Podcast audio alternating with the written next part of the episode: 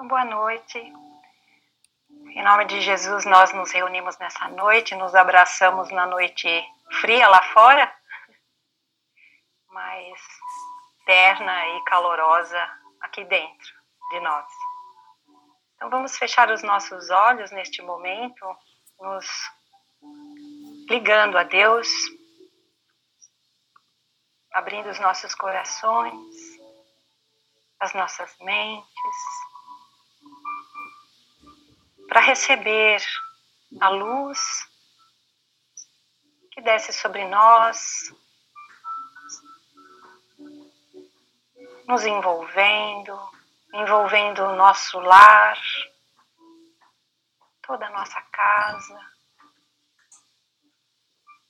A luz que emana de Jesus, nosso amado Mestre, envolvendo a cada um presente neste momento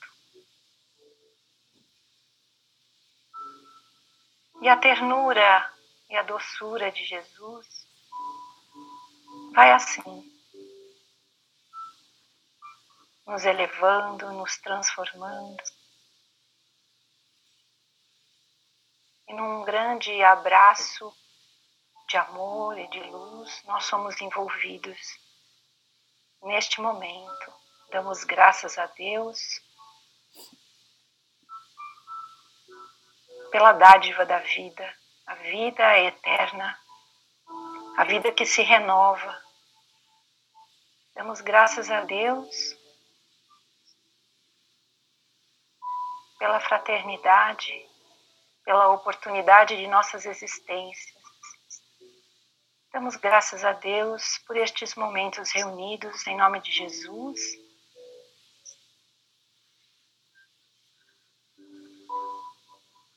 abraçando-nos, respeitando-nos e amando-nos. Pai eterno, entregamos a Ti a nossa gratidão e com as palavras da oração que Jesus nos ensinou, nós nos reunimos a Ti, ó Deus, de amor e de bondade Pai nosso que estais nos céus, santo é teu nome. Venha a nós o teu reino. Seja feita a tua vontade, assim na terra como é feita nos céus. O pão de cada dia nos dai hoje, e não nos deixes cair em tentação, mas antes livra-nos de todo mal perdoa as nossas dívidas, assim como nós perdoamos aos nossos devedores.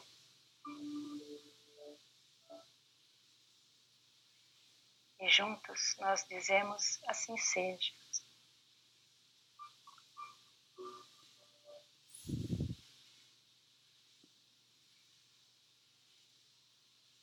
No momento da prece, eu percebi que eu inverti as palavras e tem tudo a ver com o tema da nossa noite. Palavra. A gente costuma. Nós temos um ditado popular que diz que o coração, a boca fala aquilo que o coração está cheio. E aí, ao, ao trocar a ordem da, das palavras na oração, que a gente, tirando essas ordens, ordem de lugar, será que a gente acaba interferindo de alguma forma na sequência? O que, que é a palavra? A gente costuma falar, falar, falar. Às vezes a gente não presta atenção se estamos sendo ouvidos mas muitas vezes, por necessidade de falar, não nos ouvimos, não ouvimos o que é que está em nosso coração. Por outro lado, também, deixamos às vezes de falar e esse silêncio nosso às vezes fala muito mais do que se estivéssemos usando palavras. A palavra ela está envolvida em sentimento. Existe algo que acontece no íntimo de cada um de nós que depois se transforma em palavra, quando falamos demais ou quando falamos menos. Toda, toda palavra, toda frase, já que a gente vive num mundo que a gente necessita emitir um som que vai ser captado pelas pessoas, vai ser ouvido e vai ser depois traduzido, nós ainda não conseguimos transmitir pensamentos de mente a mente, precisamos falar. Né? Esse, essa, esse som que emitimos é um som que é proveniente do que vai na alma. É um som que provém dos sentimentos que nós temos, que vem dos pensamentos que internamente se elaboram, que acontecem dentro de nós e depois nós falamos. Então a gente precisa prestar um pouco atenção nesse movimento da palavra, porque palavra por palavra não existe. Palavra sempre vai estar envolvida em sentido, em sentimento. E ela causa uma vibração. Não só porque existe um som do que a gente fala, já vou dar exemplos, mas porque ela vem de uma vibração interna de como nos sentimos, do que vai na nossa alma, no nosso ser. Então, a palavra falada ela é envolvida num filamento sonoro que causa uma vibração. Vamos começar com um exemplo muito bonito de uma passagem de Jesus quando ele estava apenas atravessando a cidade de Jericó. A gente pode imaginar que ao, ao longo do tempo de Jesus, pregando, vivendo na Galileia, indo a Jerusalém, voltando a Galileia, durante o tempo que ele ficou aqui no planeta com a gente. Ao longo do tempo, podemos imaginar que muitas pessoas ouviam falar do mestre Nazareno, ouviam falar de um profeta que curava. Muitas pessoas seguiam Jesus. Quando sabiam que ele estava chegando, iam curiosos, iam atrás de uma cura, iam para encontrar defeitos no que ele falava e acusá-lo como alguém que causava tumulto, porque ele falava coisas que transformavam as pessoas. Então, nessa passagem em Jericó, Jesus atravessava pela cidade, havia muita gente, uma multidão, aguardando e andando com Jesus. E Bartimeu estava sentado à beira do caminho. Bartimeu era cego. E ele, ouvindo a multidão, ele percebeu que o Nazareno chegava. E ele começa a falar, e a falar, e a falar. Senhor, tem piedade de mim, eu estou aqui. E ele fala. E a multidão no entorno ficou muito incomodada com ele. Começaram a mandar ele calar a boca, porque ele estava gritando e ele incomodava. Mas era exatamente a fala de Bartimeu que fez uma movimentação e fez os ouvidos de Jesus que ouviu Bartimeu falando e manda que alguém fosse lá buscá-lo. Chegando perto dele, a pessoa diz a Bartimeu: Levanta que eu vou te levar ao mestre. E Bartimeu tira a capa para não ter nem nada lhe atrapalhando e vai sendo guiado por essa pessoa até Jesus. E Jesus pergunta para ele: O que você quer que eu faça? Bartimeu não teve dúvidas e fala com todo o seu sentimento, com toda a sua convicção: Senhor, eu quero voltar a ver, eu quero enxergar. E Jesus se encheu de compaixão por ele e o curou. Pensando na história de Bartimeu, Bartimeu fala e as suas palavras são envoltas de sinceridade, de fé, e ele não se importou. Que mandaram ele se calar porque ele incomodava os outros. Mas aí a gente pensa o quanto estava envolvido Bartimeu em falar a ponto de que Jesus ouvisse.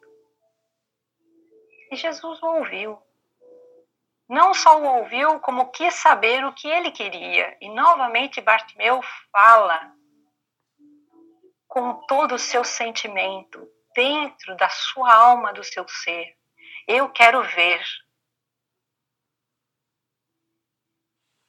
A palavra, as palavras que usamos, precisam estar em conexão com aquilo que sentimos.